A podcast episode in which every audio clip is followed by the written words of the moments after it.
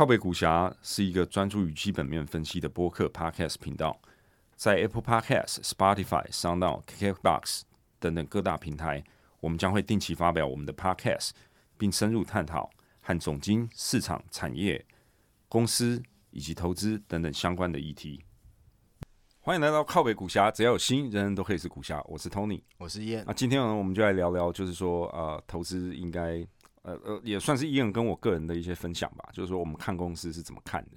这基本面啊，我们大概会着重哪些点？我们大概自己的这个框架是些什么？那同时可能也在分享一些实际的例子吧。就是因为现在这个市场就是大家要赚钱嘛，嗯，那我们反其道而行，来讲讲就是我们曾经踩过的雷，啊，也是这个跟大家做个经验分享，这样希望能够有帮助。好。那呃，我先讲我自己好了。像我在看公司的时候呢，当然我我可能第一个主要会了解，希望了解的是，我其实是比较从这个 top down 的角度会先去看，我会先看它的产业，然后看这个公司在这个产业中，它跟其他竞争对手他们的这个互动关系，它所处的这个战略位置啊等等的。我其实还是比较喜欢从 top down 来看一个公司。那当然，你所谓的 top down 是什么意思啊？就是从产业开始啊。OK，从产业。所以你你的意思说，你会想，你会喜欢先找说，哎，你觉得这个产业是是你喜欢的，还是你觉得有成长空间的，还是？呃，不一定呢。有时候是两者都有，有时候也就是又回到就是能力圈的问题，就是觉得自己看得懂的。不过当然嘛，话说回来，就是说有时候自己觉得看不得懂，其实自己还很浅，还没有呃。Catch 到这个产业的精髓而犯了错误的也有，嗯嗯嗯，对，像呃除了这个之外呢，开始看到公司的层面，当然也会去看它未来的成长性啊，它的呃组织方面一些比比较软实力的东西啊，哦这些就是比较直化的部分啊，除了就是呃已经可以反映出来的数字之外了，对，那那我我自认为我就是还是算是一个有想象力的人，所以成长型的公司。或者我自己生活中会碰到的公司，我也都还是会有兴趣去钻研这样。嗯哼，那你呢？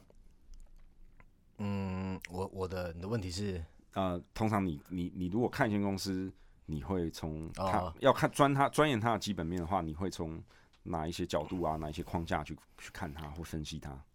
呃，我觉得当然第一个对我来讲，因为因为其实像我看很多公司啊，像我一年可能看。最少会看三三二三十家公司吧，最少啦。对对，那那我所谓的有看，就是说，哎，我我呃，应该这样讲，我其实我其实我我我一年可能看过的公司可能有，I don't know，七八十家可能有，但是这七八十家都是很浅的看。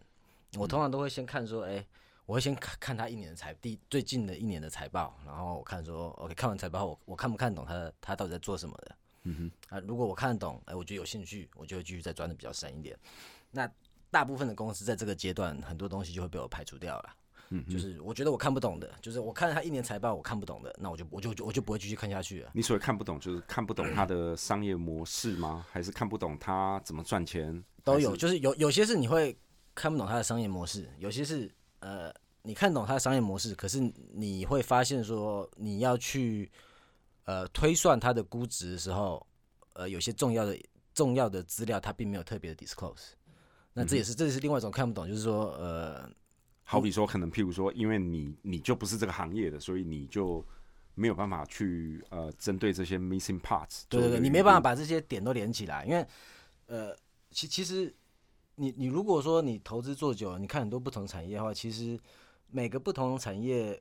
呃，都会有几个比较关键的点呐，就是所所谓关键就是，呃，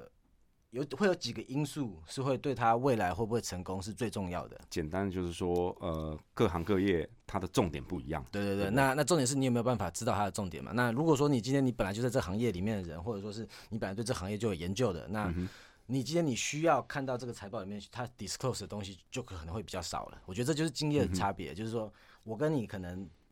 看同一个财报。可是我在我在这个行业，我我可能在这个行业里面，我之前看过十家、二十家公司，每家公司的 disclosure 会不一样嘛？这家我现在看这家公司没有 disclose 的重要 information，其他家公司可能会 disclose 过，对吧？你可能会大概会有概念说，哎，就是到底是怎么样子的？那那那那这种情况当然就会比较比较比较简单一点。那最难的情况就是，哎、你对这个行业又没有什么深入，就是你第一次碰到，然后然后呃，你你看完他的一年财报，你还是不知道说什么是重要的，这个也是我会我会去避免的东西啊。那当然、啊，那讲下去就是，然后那那我先删掉这些我觉得我看不懂的东西以后啊，剩下我我我开始会会去钻的呢，就是我觉得一个比较重要就是，呃，他有没有他现在或者未来有没有可能会有所谓的呃呃永续性的竞争力，嗯也就是巴菲特讲的护城河啦。嗯哼，嗯哼，对，这这个是我会花很多时间在在想要去了解的地方，因为呃，其实呃，你如果说从一家有有其实有两种嘛，一种是这家公司现在还没有一个所谓的呃竞争优势，永永永重点是应该是要永续有可以永续的竞争优势，因为竞争优势有很多种，有些只是一下下来，重点那对我来讲比较重要的是要长路，因为我我我我我我买每一家公司，其实我都是呃看长期，我所谓长期可能最少都是三年五年这种概念啊，就是我呃呃三年是很基本的，那我通常都会希望说我可以报个五年十年，所以呃我会去想说。如果说这家公司现在就已经有竞争优势的话，它这竞争优势五年、十年后还会不会在？会不会维持住？会不会维持住？会不会很容易就是被竞争对手所取代？对对对对对我我我大部分时间都会花在这边，这是最这这是对我来讲最重要的东西啊。是。那那除了这个之外呢，还会从什么不同的因为角度来看这个公司？其实这个就包含很多很多角度了，因为像呃从这里也会带到产业的这个竞争格局啊这些方面的嘛。呃会啊，因为对，所以你你你的这个呃 approach 确实是比较属于这种就是 button up。对我是非常我是非常 micro，应该这样讲。我完我基本上 macro 这个东西是我我我东西我我这家公司看完了，然后呃我开始有个概念，我才会去想，我才我才会去想说，哎、这个行业它的未来性怎么样？嗯，对我我如果说这家公司我看不到，就是我看得懂的永续的竞争优势，或者说未来会有的话，其实我根本不会去管说它的它的呃，就是这个行业的未来性是怎么样的。呃我个人是这样啦，就是所以我是我是比较就是 focus 在公司个体上面。了解那。这也是我研究的地方的时候，我会我会去花比较多时间。那这个其实就是有像有一个其实呃那个 Michael Porter 嘛，他他他他有一个很好那个策略竞争大师呃，它的很好的一个 framework 就是你去看你看呃竞争优势可以从很多角度来嘛，你可以像最基本的就是你要去看说，哎、他他跟他的供应商的关系是谁比较占优势啊？跟供应商之间的供应商对供应，简单讲，你可以看供应商的关，他跟供应商的关系，跟客户的关系，然后呃，他呃有没有什么替代品？就是你这公司做的东西有没有什么替替替代品？然后你现在这个行业竞争，呃，竞争是多呃多多多强，就是竞争是不是很很很很多竞争对手啦？竞争啊，很多竞争对手其实还有分，就是说今天你竞争的 basis 是什么？来、那像说呃。零售业好了，零售业就是一个不是大好的，呃呃，不是大好，因为他们竞争的 basis 很多就是价格，嗯哼，就是呃，也就是基本上谁便宜，对，因为因为零售就是这样嘛，零售就是我今天我有个很好的 format 去吸引人家，人家随别人随时都可以 copy 嘛，对。所以所以最终在零售业里面，不管你的 model 是什么，价格永远都会是一个很重要的东西。那我像我就不会很喜欢这这这种这种这种行业。行业，对对对对后公司，对，那那有些行业是他们他们其实不是他们的竞争不是 focus 在价格，是 focus 在 differentiation，就是说，哎，我今天我可能我东西我我做的 service 跟你不不一样，那反正我我们我们大家竞争不是比如说谁价格低，是比比谁价格呃是比谁的产品好，或者说是比谁的产品呃比品牌，就是这种东西是是也也是一点嘛。对，那呃还也会还有另外一个还要看说就是呃你进入门槛啊，进入门，我觉得其实这么多里面啊，我的经验里面，我觉得进入门槛跟呃离开的门槛其实是很重要，很离重要离。开门槛就是所谓的 switching cost，不是离开呃 exit barrier，就是今天你你进入门槛是说，呃，我今天我要进入这个行业，我需要有什么样的能力，有有有什么样的资本，我要怎么进入？有些行业是还可能特别还需要，如果他是呃有有有政府管制的话，他可能还有一些 license 要拿，这些都是一些一些你要你要进去你需要跨过的门槛嘛。对，这个比较好懂，大家应该知道。那所谓退出的门槛就是说，今天我进入以后啊，我发现我赚不了钱了，我要退出，好不好退出？那像可以举个例子吗？什么产业比较好退出？什么产业很困难？呃，像说人的产业其实都很好，很好退出啊。嗯哼，就是打个比方说，你今天你你你你你的商业模式是呃比较多人，就是是 focus 在用是 focus 在用人。打个比方像像像呃呃，或者说是啊最最好的例子呃餐厅，嗯哼，餐厅它这个这个行业就是嗯竞争门呃进入门槛低，然后退出门槛也低。对，因为呃嗯怎么讲呢？你今天你你开了一家餐厅，那呃你做一做，你发现你不好，因为那其实开餐厅相对来讲跟很多生意比起来，资本相对比较低嘛。然后对做餐厅其实大家学肯学的应该都可都可以做嘛，所以这个对门槛其实很低。那你你要离开的时候，你也不会你也不会很难离开，因为通常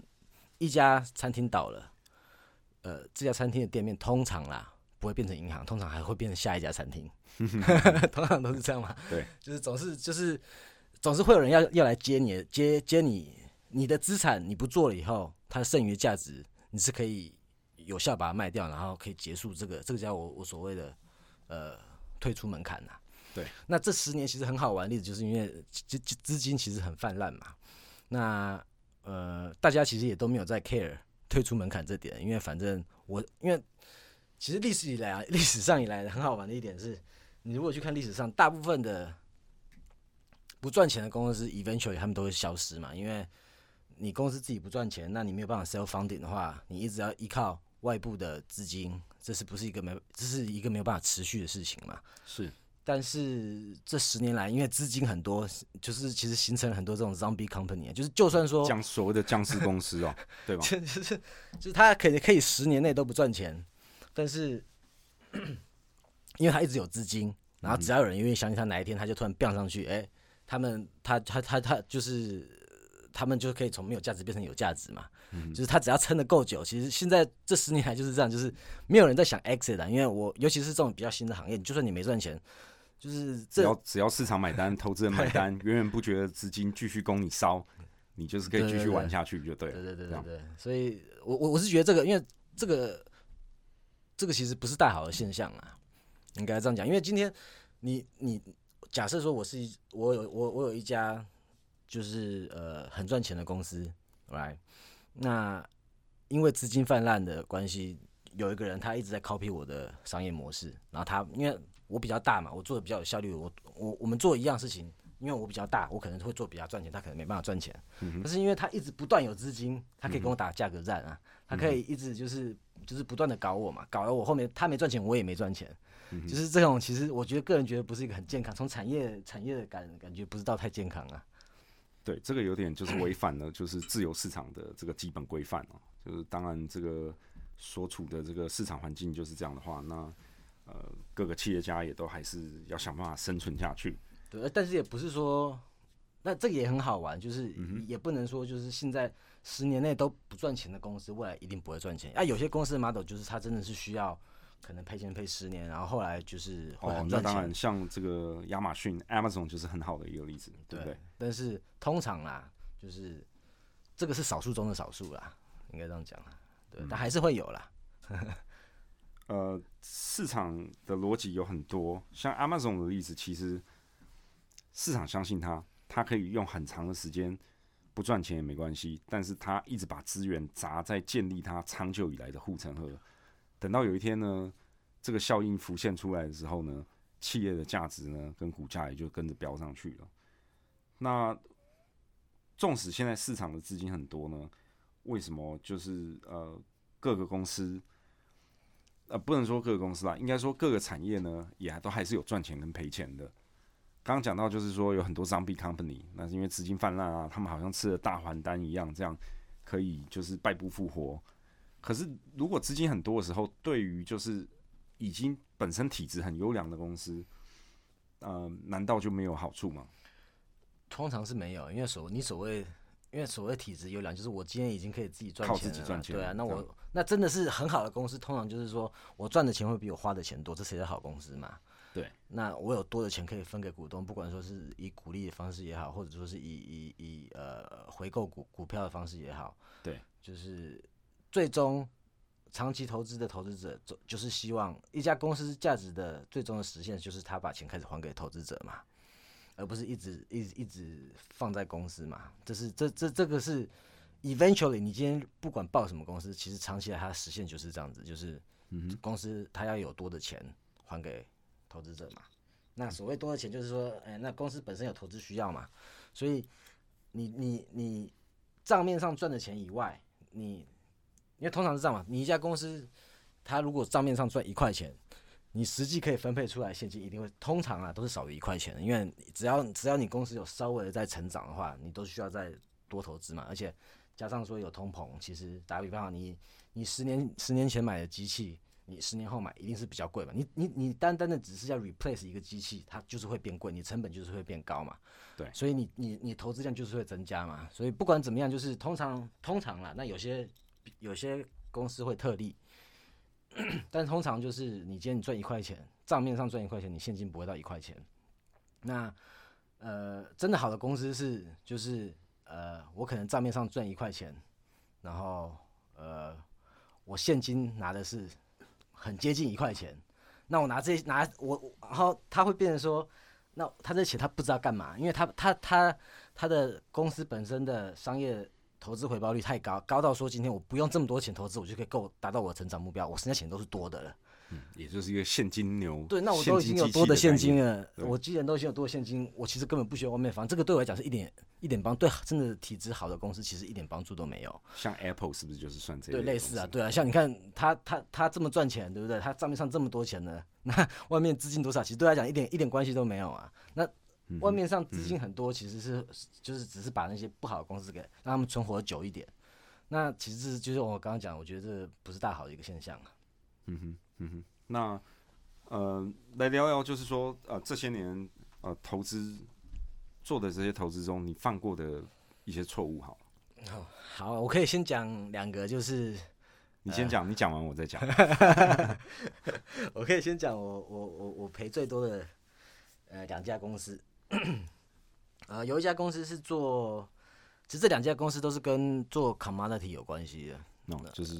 跟 commodity 就是所谓的商品，呃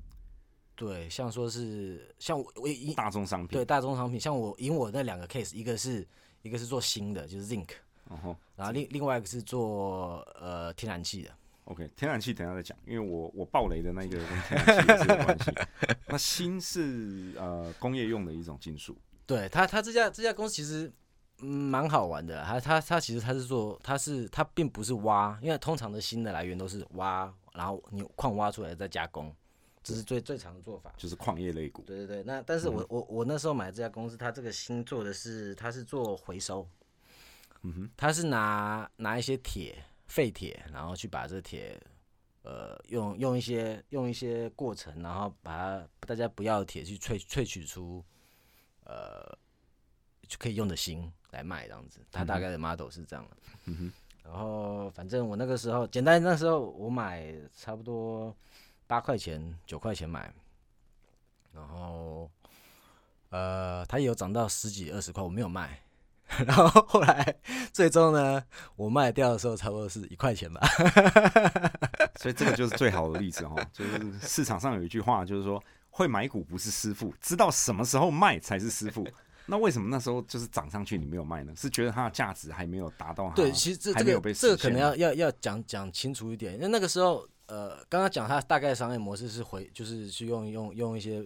用一些大家不要的铁去回去去去回收出来可以用的锌嘛，锌这个元素。嗯哼，那呃，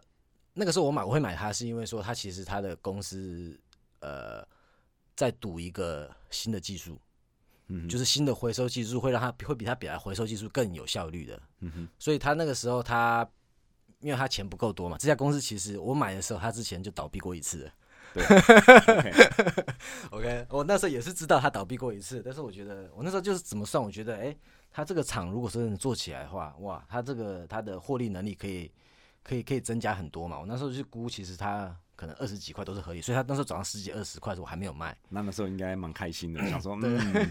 正在朝着我预期的方向发展。对对对，但是后来后来发生了什么事情呢？后来就是因为，呃，其实他们资金有点紧，因为他借钱嘛，他就借钱来，等于说他借钱来扩一个厂，然后那个厂是新的技术，所以是短期债务比较过高的这个问题吗。类似他那时候因为他的他要他要弄的这个新的技术 delay 了，嗯然后 delay 再再加上他那个时候新的价格突然往下掉，所以造成他现金流出现问题，然后他就破产了。OK，所以就被清算了。那身为一个普通股的这个投资人，所以你就惨赔。对，基本上我那时候惨赔。那因为我我我这个人就是这样，我其实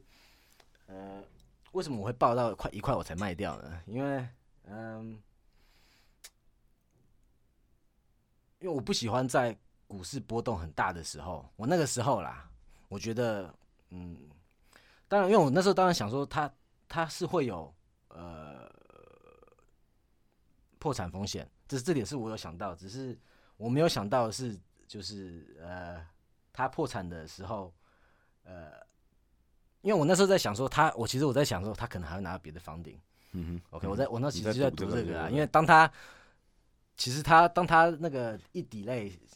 呃，坏消息一出来的时候，他股价其实就已经已经跌到我那时候呃就是成本价以下的，嗯所以我那个时候想法是，我觉得可以再再抱一阵子再看看。嗯哼，对我那时候没有那么激进倒是觉得说，哎、应该要停损。对对对，也不是说不能说停损，就是其实那次就我之后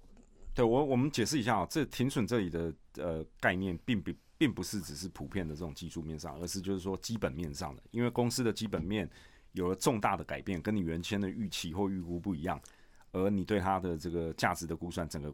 不同，这个时候也是可以停损的。呃，对，就是就是出场了，应该这样，就是反正因为跟你当初想的不一样嘛。其实我那时候我我这个学到最多就是当这个教训对我来讲最大的教训就是当今天公司发生的事情跟你想象中不一样的时候，不管怎么样就应该把它卖掉了。那但是这里这里当然是指往不好的方向发生嘛。如果往好的方向当然当然你当然当然当然我说理论上来说，你享有的是这个，你你是 at profit，的你就不会这么当然，对对，这么做是不好，当然是讲不好的方向。但是这个又很好玩，这个其实跟市场的，嗯呃，就是氛围其实也很有关系。就是像说，我最近也是因为因为因为 COVID nineteen 的关系嘛，对，其实我在 COVID nineteen 刚爆发的时候，我有，嗯 actually 爆发之前，嗯，我有买一只就是跟旅游有关系的，嗯，跟旅游有关系的公司，它它做的是有点像说是呃呃买卖，它会跟它会跟还有跟航空公司合作，然后它可以嗯，它帮航航空公司建立他们的 loyalty program。然后用一些 data science、big data 有的没有的啊，这不是重点啊，重点就是反正它是跟航空公司有关系，所以就是跟航空业有直接关系，人做多跟跟旅游业会有很大的关系的。对。然后我那个时候买，就是因为在 COVID 1 9之前，其实旅游业就是欣欣向荣。对，感觉就是有个 secular growth 嘛，大家谁不想要旅游啊？来，对，那那这家公司很小很小的公司，那呃我那时候觉得，哎、这家公司成长性很高。然后后来 COVID COVID 1 9一发生，然后我那时候其实我也是挣扎很久，因为我基本上我又赔了一半呢、呃我那时候就是在 COVID 1 9发生的时候，我觉得好，因为因为我我我就是照着我我之前我学到教训嘛，哎、跟我想象不一样，我就把它卖掉，不管多少钱，就算掉一半，我也把它卖掉了。嗯，那结果你卖掉之后呢，他有再继续探底。卖掉之后，现在已经已经回到我之前买的价格了。OK OK 但是但是 fundamental 就是这家公司的基本面，基本面其实跟我想象的一样，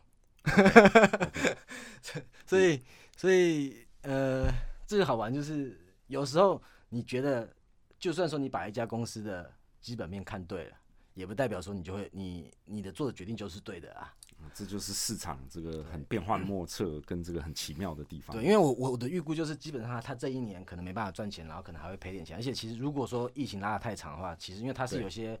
有一些呃呃 guarantee payment，反正就是重点是它其实是是有呃呃呃现金转不过来这个风险的。如果说今天完全没有人搭飞机，这个情况拉得很长，它是有我那时候会为什么会卖掉，就是因为它其实是有现金转不过来，它可能会会会会呃倒闭的这个风险，好，就是因为有那这个风险，所以那时候因为我我并没有呃研究过你刚刚讲的这间公司哦。那大家我我大概知道是哪一间公司，但我并没有深入研究过。那所以如果听你这样分享的话，我会有的一个问题就是说，好，那我们早一点的时候有聊过，就是呃安全边际 （margin of safety） 这个概念嘛。那你当初在投这间公司的时候，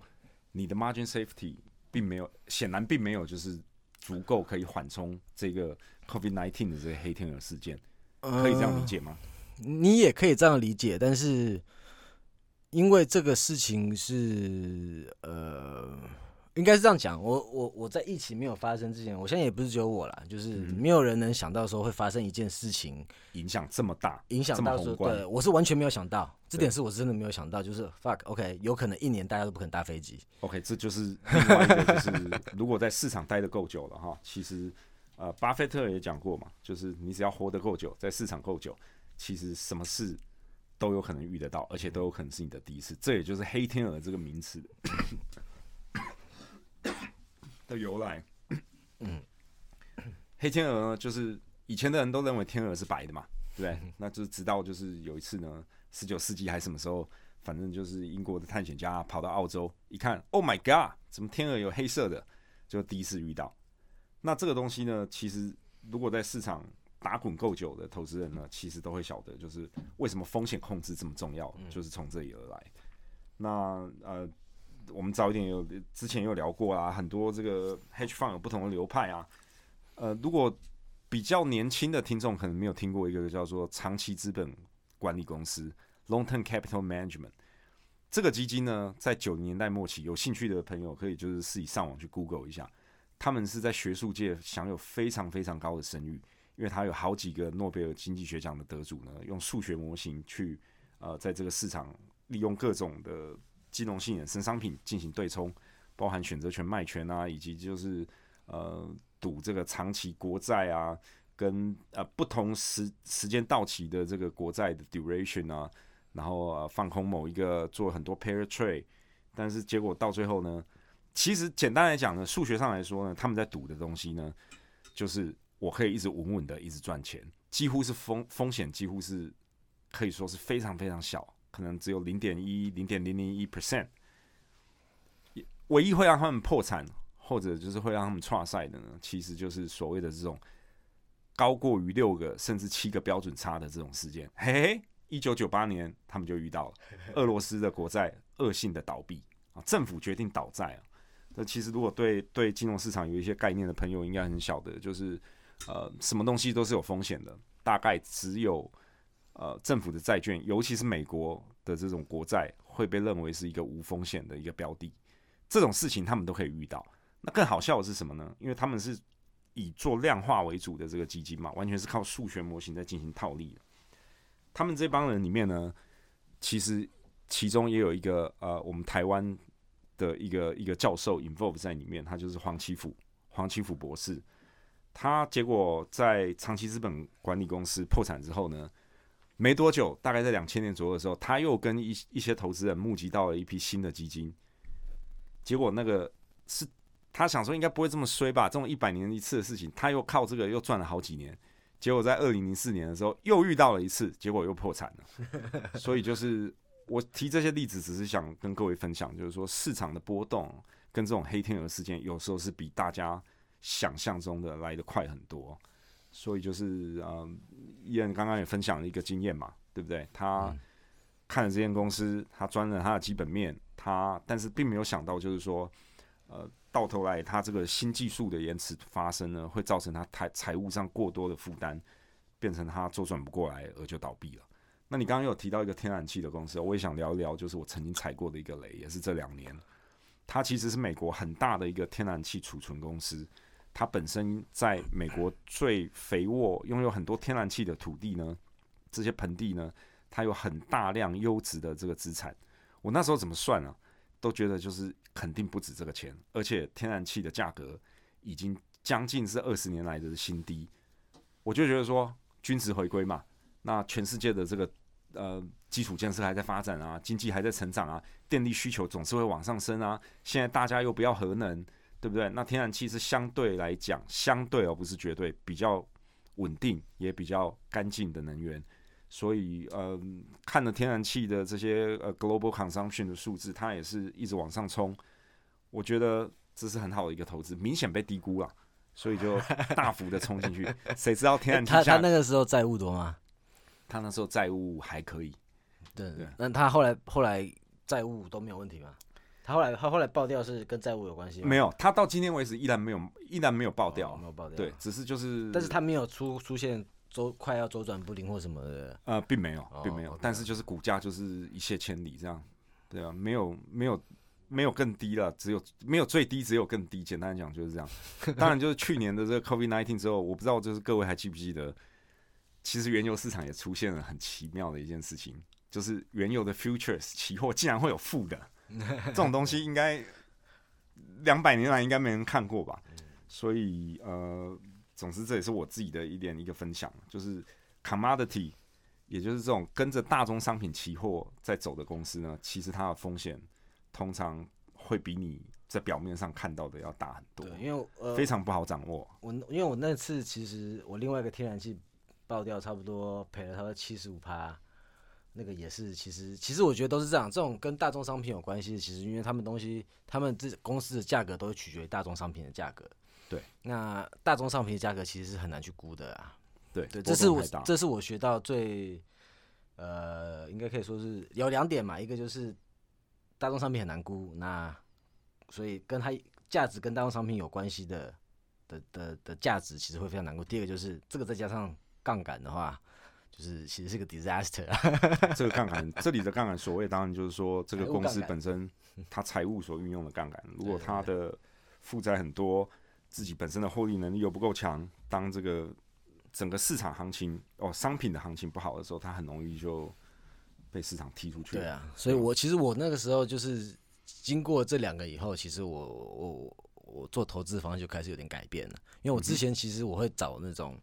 就是我会觉得，反正我觉得我会找我觉得便宜，现在便宜，不见得是一家很好的公司。像我刚刚有讲嘛，我现在我刚刚刚刚不是有讲，就是我现在会看东西，会我对我会花会我会花最多时间，就是在在说，哎、这家公司它有没有有序性的竞争优势嘛？但是我之前不是这样的，我之前只是，哎、我之前觉得，哎、这家公司只要便宜，我觉得我就会买。但自从这件事情以后呢，我之后我就是我。我第一，我不会再买任何跟大众商品有关系的公司。那第二呢，就是呃，我不会去买我觉得没有永续竞争力的公司。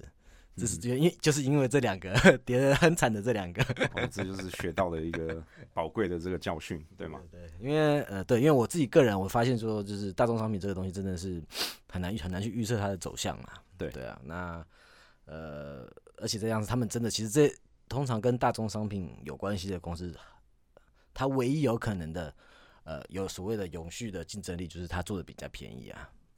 对这是唯一有可能，就是大众商品跟他相关的公司会会有竞争，就是它它它今天有个 cost advantage。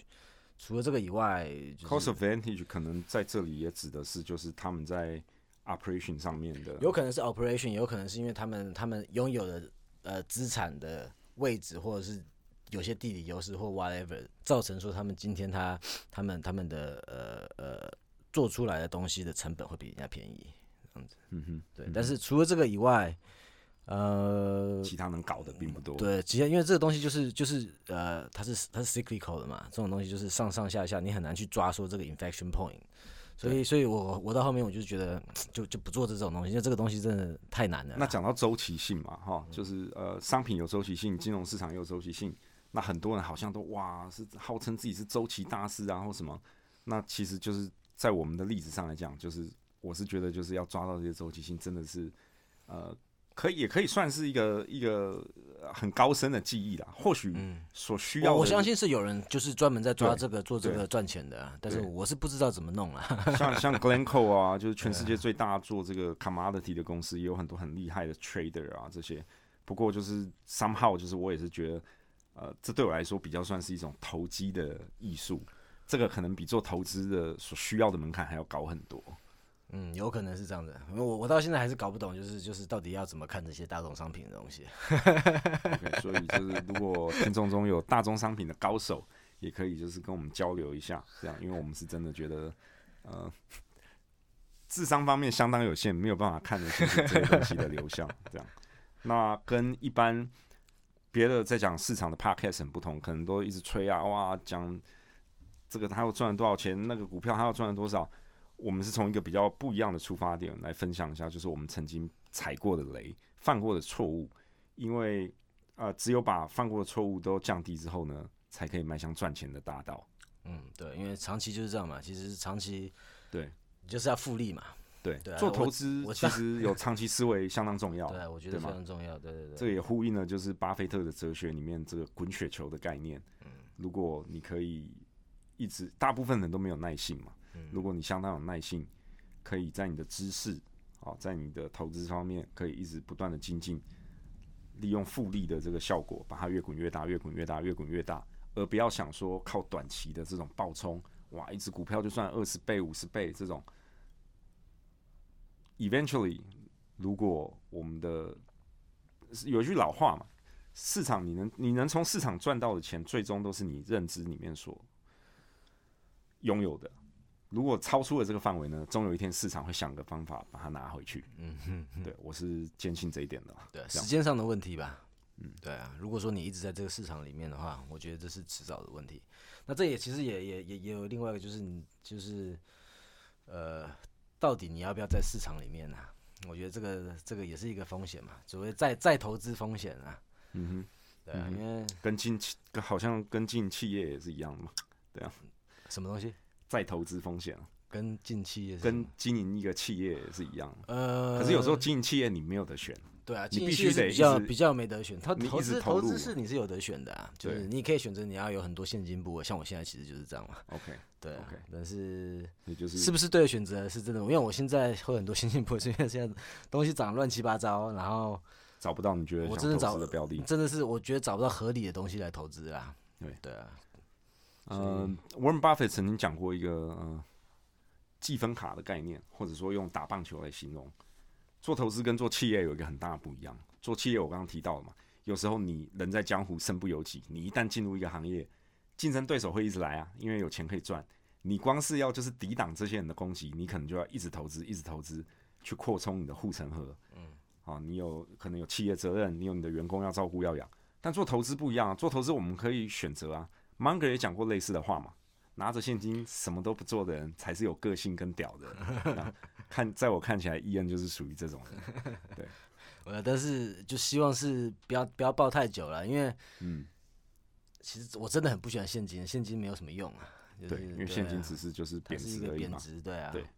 所以我要我要 see，OK，好，那今天就聊到这。我是 Tony，我是燕，好，大家再见。拜拜。